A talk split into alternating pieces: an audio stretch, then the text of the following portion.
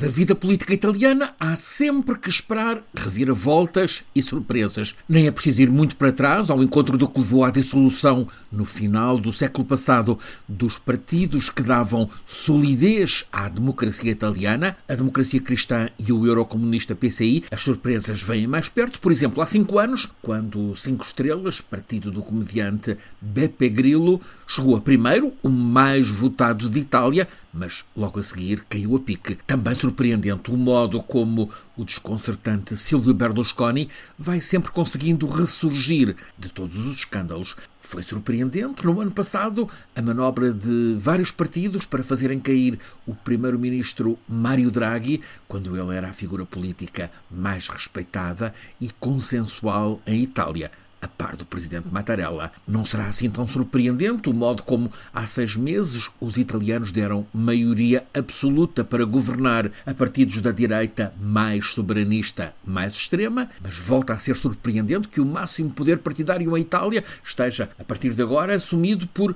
duas mulheres que, no entanto, não poderiam estar mais nos antípodas uma em relação à outra. Três meses e meio depois da direitista Giorgia Meloni ter sido empossada como chefe do governo de Itália, o principal partido da esquerda italiana, o Democrata, fez uma escolha revolucionária para a liderança. Ellie Schlein, uma mulher com 37 anos, antes praticamente inexistente na política italiana, mas que conseguiu mobilizar os que habitualmente não votam. Há que anotar uma primeira impressão sobre o que está a acontecer na Itália política.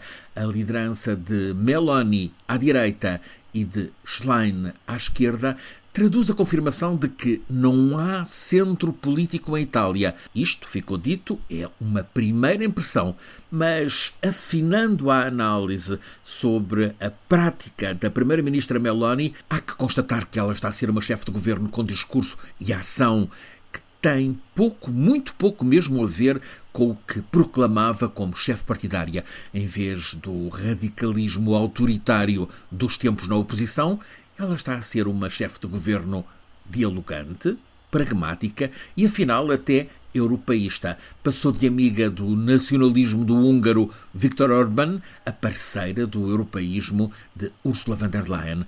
Não deixou de ser intransigente com os migrantes, é um facto, mas Meloni já não é vista como uma outra Le Pen no poder para desestabilizar a União Europeia. É facto que este perfil mais moderado apenas apareceu depois de, há três meses e meio, ela ter assumido a chefia do governo de Roma.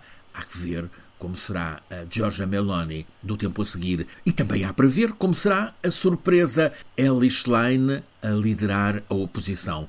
O perfil dela deixava fora das cogitações, a começar pelo facto de ter nascido na Suíça e ter tripla nacionalidade. Ela é suíça porque nasceu na Suíça, filha de dois professores universitários, o pai politólogo é americano, a mãe, jurista, é italiana. É assim que Alice Line tem passaporte dos Estados Unidos, da Suíça e de Itália. Ela estudou Direito em Bolonha, onde se impôs como líder de movimentos estudantis e ambientais. Em 2007, entusiasmou-se com a campanha presidencial de Barack Obama nos Estados Unidos. Foi para a América como voluntária Yes We Can fez muitos amigos entre a ala esquerda do Partido Democrata nos Estados Unidos. Ao voltar à Itália, encontrou o Partido Democrata, de quem se sentia próxima, a negociar acordos com a Força Itália do renascido Berlusconi. Impulsionou um movimento batizado Occupy PD. Foi um movimento de gente na esquerda que achava impensável qualquer acordo com o caimão Berlusconi. Foi no Occupy PD que Ellie Schlein ganhou crescente notoriedade ao fazer política, a falar com as pessoas através das redes sociais. Tornou-se uma líder para gente fora do sistema político tradicional, o tal que a não viu chegar. Agora, esta semana, em eleições abertas, ela foi eleita líder do Partido Democrata, líder da oposição à Itália.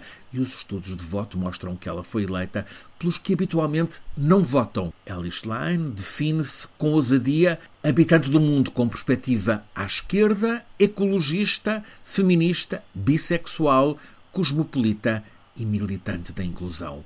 é total o contraste em posicionamento e em ideias com Giorgia Meloni, que se apresentou sempre nos comícios eleitorais defensora da família tradicional, mãe italiana e cristã.